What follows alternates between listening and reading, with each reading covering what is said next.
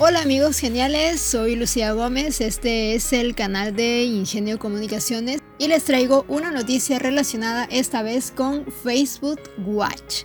El primero de agosto es la fecha en la que se ha pautado el lanzamiento de Facebook Watch, una plataforma de videos musicales que pretende ser el competidor directo de YouTube.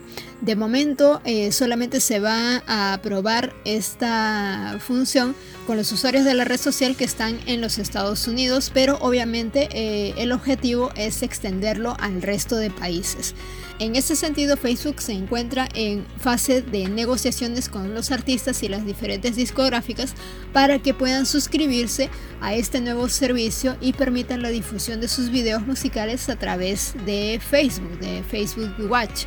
Desde diciembre del 2019 la noticia se filtró ya que Facebook se estaba reuniendo con Universal, Sony, la Warner y entre, entre otras discográficas para poder tener acceso a las licencias musicales y los derechos de emisión de los videos de sus artistas.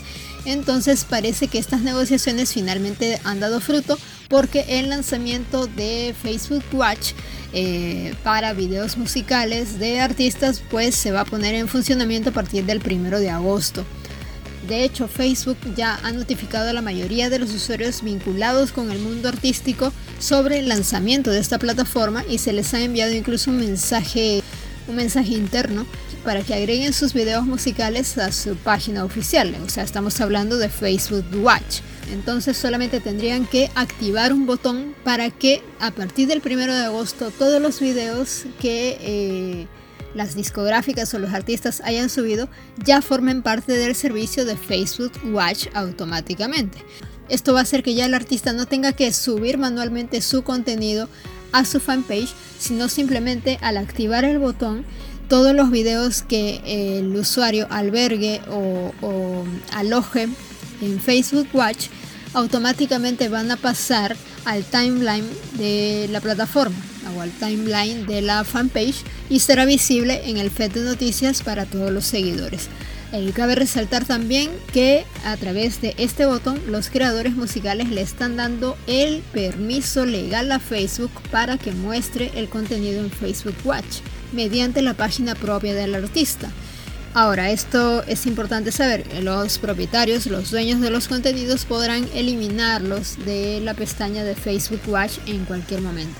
O sea, los artistas o las disqueras les dan un permiso legal para que Facebook exponga los videos, pero lógicamente la propiedad de los mismos sigue estando bajo la custodia del artista, del representante o de la discográfica que representa a, a una persona o a un artista, valga la redundancia.